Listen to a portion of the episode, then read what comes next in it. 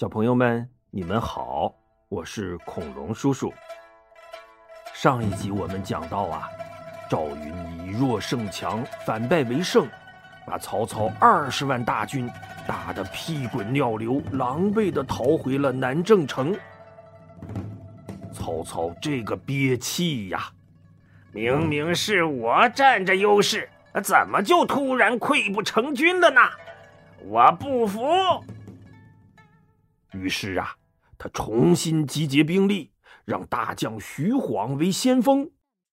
这回呀，从东边向汉江发起了反攻。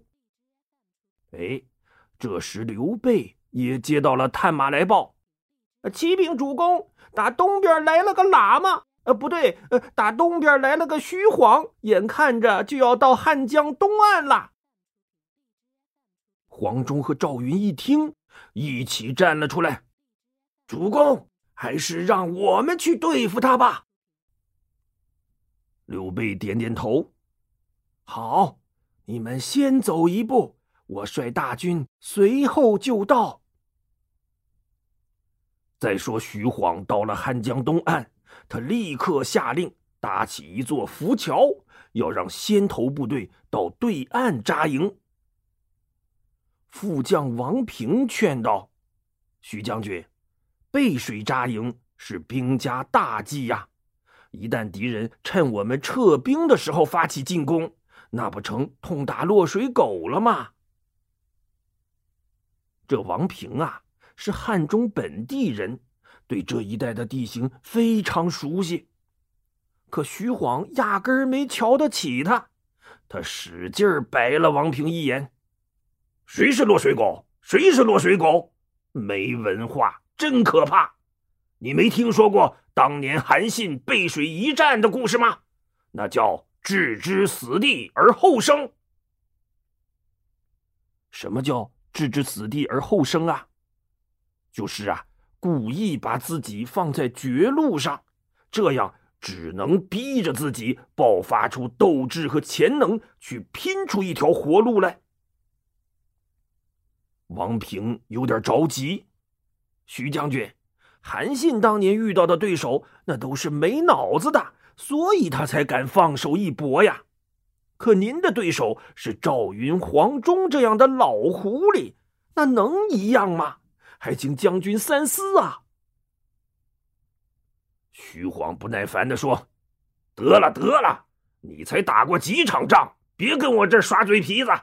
一会儿我领着骑兵过江，你就领着步兵在后边接应吧。”说完呐，他就头也不回的率领着骑兵过江了。且说黄忠和赵云赶到的时候。远远的望见了刚上岸的曹军，黄忠捋着白胡子说：“哼，这徐晃也太自以为是了，还想跟我们玩背水一战。子龙啊，他现在气势正盛，咱先别搭理他，等拖到他泄气了，咱俩再分兵夹攻他。”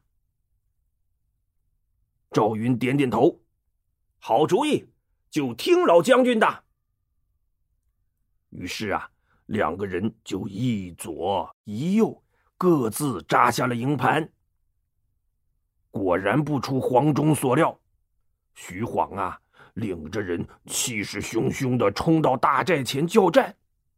一开始啊，还劲头十足的，可从早晨一直骂到下午，压根儿没人搭理他们。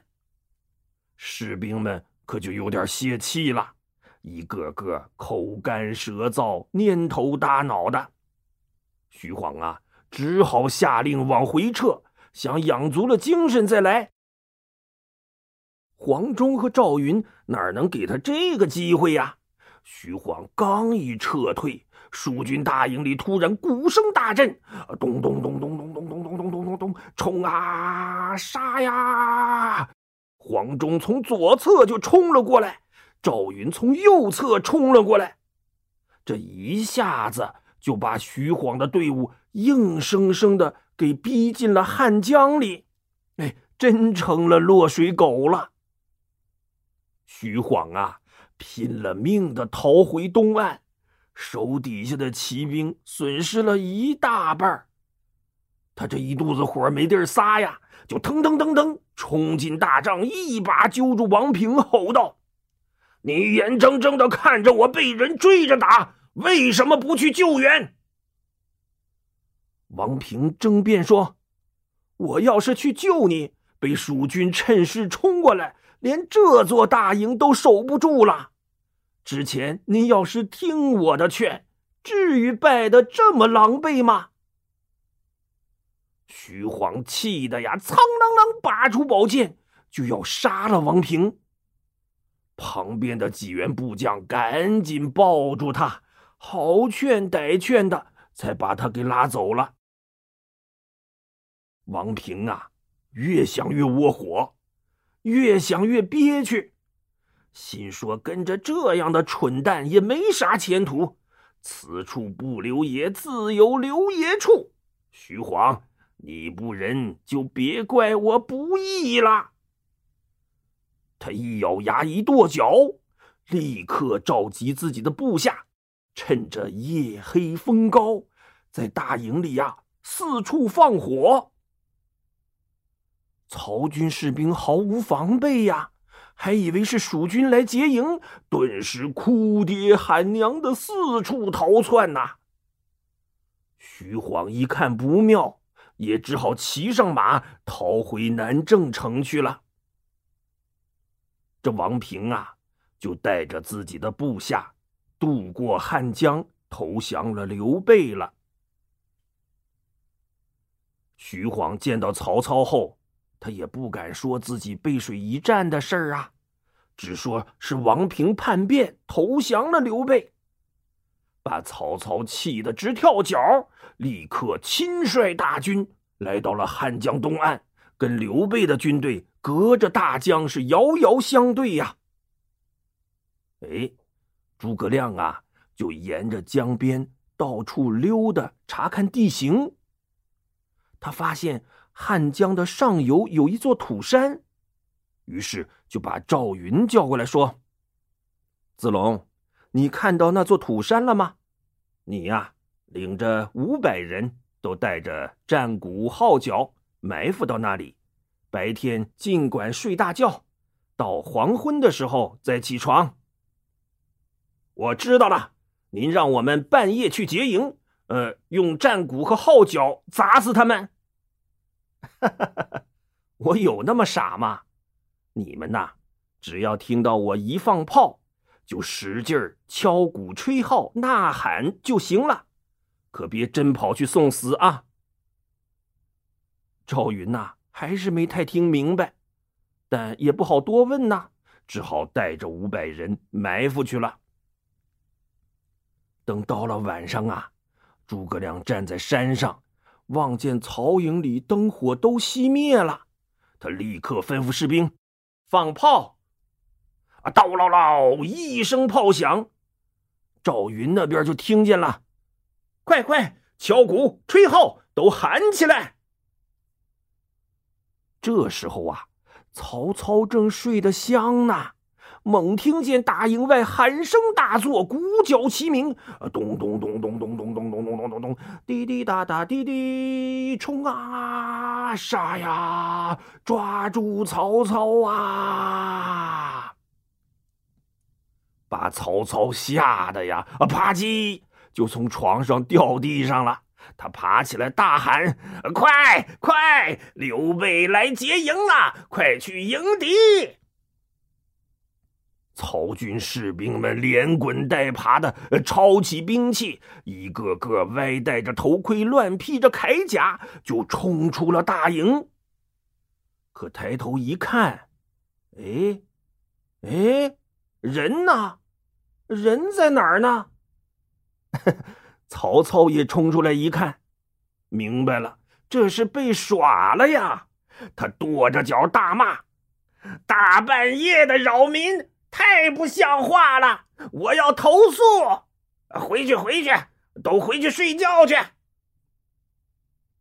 士兵们只好呼噜呼噜呼噜，又都回去接着睡。可他们刚闭上眼，啊，刀唠唠，又是一声炮响，咚咚咚咚咚咚咚咚咚咚咚咚，滴滴答答，滴滴，冲啊，杀呀，抓住曹操啊！曹操啊，又一咕噜爬起来，快快，这回是真来劫营了，快去迎敌！士兵们又手忙脚乱的跑出来一看，还是一个人影也没有啊！把曹操气的呀，破口大骂：“刘备，你个臭流氓，还让不让人好好睡觉了？你也太坑人了吧你！”骂也没用啊，一群人只好又呼噜呼噜呼噜跑回去睡觉了。可刚闭上眼睛，啊，叨唠唠，咚咚咚咚咚咚咚咚，滴滴答答，滴滴，冲啊，杀呀，抓住曹操啊！曹操啊，都快哭了。不出去迎敌吧，怕哪一次就变成真的劫营了；可出去吧，十之八九还是没人呐。好嘛，这一晚上。来来回回也不知道被溜了多少回，愣是一个囫囵觉也没睡成啊！这要是一个晚上，他也就忍了。没想到啊，一折腾就是连着三个晚上。再看曹操和他手下这些将士们，全都成了熊猫人了。怎么成熊猫人了呀？一个个都像大熊猫一样。熬成黑眼圈了呗！曹操啊，实在受不了了，心说：“刘备、诸葛亮，我怕了你们还不成吗？我把这让给你们，我找个能睡安稳觉的地方扎营，行不？” 第四天一大早，他就赶紧下令撤兵，一直后撤了三十里，到了一个。开阔没处藏人的地方，哎，曹操才放心的扎下了大营。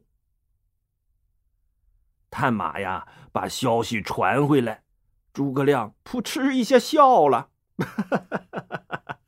看来曹操虽然精通兵法，却不懂这些折腾人的把戏呀。于是啊，他就请刘备率领着大军。轻轻松松的渡过汉江，背靠着江水扎下了大营。刘备疑惑的问：“军师啊，你怎么也背水扎营啊？前几天徐晃这么干，可刚被打成了落水狗啊！”诸葛亮微微一笑：“主公放心吧，我自有妙计。”且说曹操啊，这会儿正惬意的伸懒腰呢。哎呀，总算能睡个好觉了，舒坦。忽然有探马来报，说刘备渡过汉江，靠着江边扎下了大营。曹操有点迷糊，嗯，什么鬼？以诸葛亮的智慧。不应该犯这种错误啊！不对，他肯定又在耍什么阴谋。于是啊，曹操就派人向刘备下了一封战书，说：“我们明天就光明正大的决战吧，咱谁也别玩阴的。”这一下，刘备心里倒没底了，他就问诸葛亮：“军师，我们跟他打吗？”诸葛亮微微一笑：“他要打，那就打呗，到时候您听我安排就行了。”于是第二天呐，双方就在五界山前摆开了阵势。曹操指着刘备骂道：“你这个忘恩负义、反叛朝廷的大耳贼！”刘备呀，也指着曹操骂道。你这个欺君罔上、残害忠良的曹阿瞒！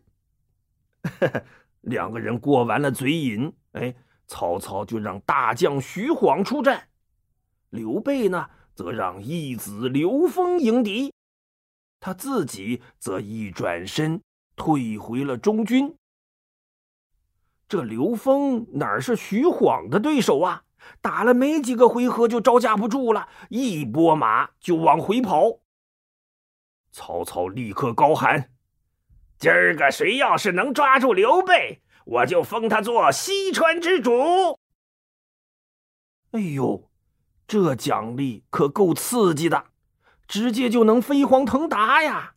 曹军将士们顿时欢腾雀跃，冲啊，杀呀，抓住刘备呀！西川之主是我的。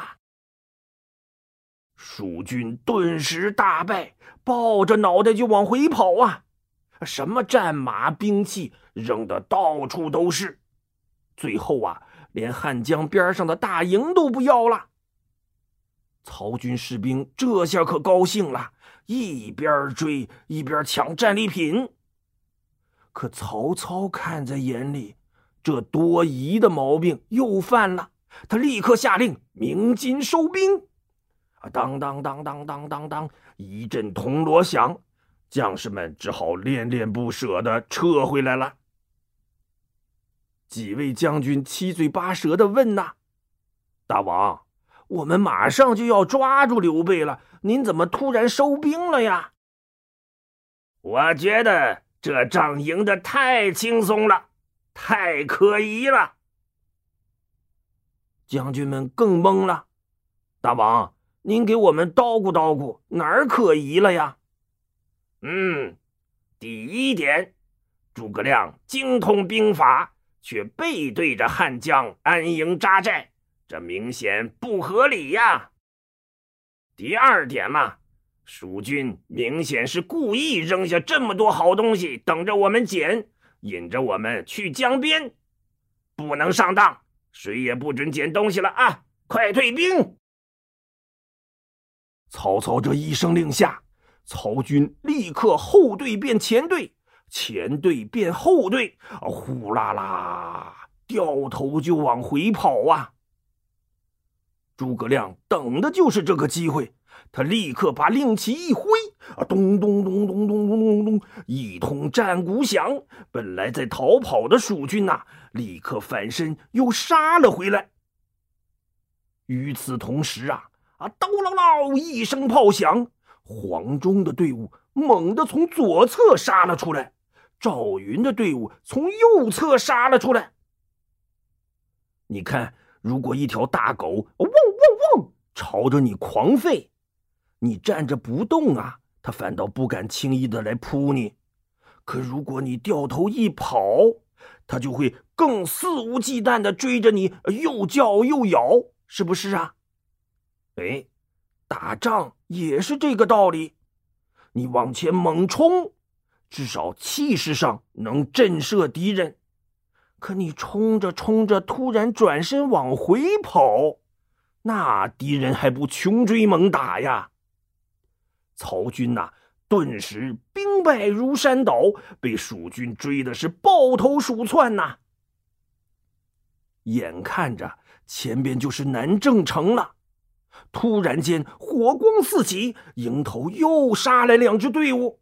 为首一员大将，豹头环眼，黑盔黑甲，乌骓马，手里掂着丈八蛇矛枪，一声大吼：“曹操老贼，今儿个看你还往哪儿跑！”小朋友们，你们都猜到了这人是谁了吧？你们说他能抓住曹操吗？嗯，恐龙叔叔下一集再告诉你吧。好了，今天的故事就讲到这里，小朋友们再见。